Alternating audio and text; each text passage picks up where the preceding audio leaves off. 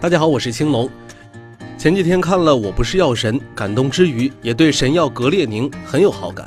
他把原本不到百分之三十治愈率的慢粒白血病提高到百分之八十以上，救了很多人。这种药现实中还真有，叫格列卫。它的诞生很艰难，历时四十一年，中间几度临近夭折。在上世纪五六十年代，病毒被认为是引起肿瘤的主要原因。两位年轻人诺威尔和亨格福德。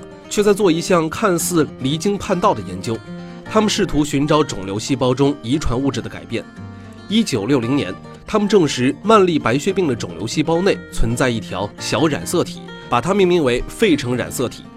在后续科学家们的研究中，发现费城染色体是九号染色体与二十二号染色体的异位，由此产生的 BCR-ABL 融合基因会使酪氨酸激酶活性持续升高，最终导致了慢粒白血病。这时候已经过去了二十二年，慢粒白血病的发病原因找到了，那该怎么样治疗它呢？一九八六年，临床肿瘤医生德鲁克与药物学家莱顿合作开始研发药物，一九九四年终于合成成功，即将投入临床实验。但是这时候却遭到了药企合并重组，很多人认为这种药物会产生严重毒副作用，面临被停止试验的命运。最终，在两人的努力下，实验得以进行，并且取得巨大成功。二零零一年，获批用于治疗慢粒白血病和不可切除或转移胃肠间滞留。从研发历时十五年，格列卫终于上市了。神药的背后，到底谁才是真正的药神？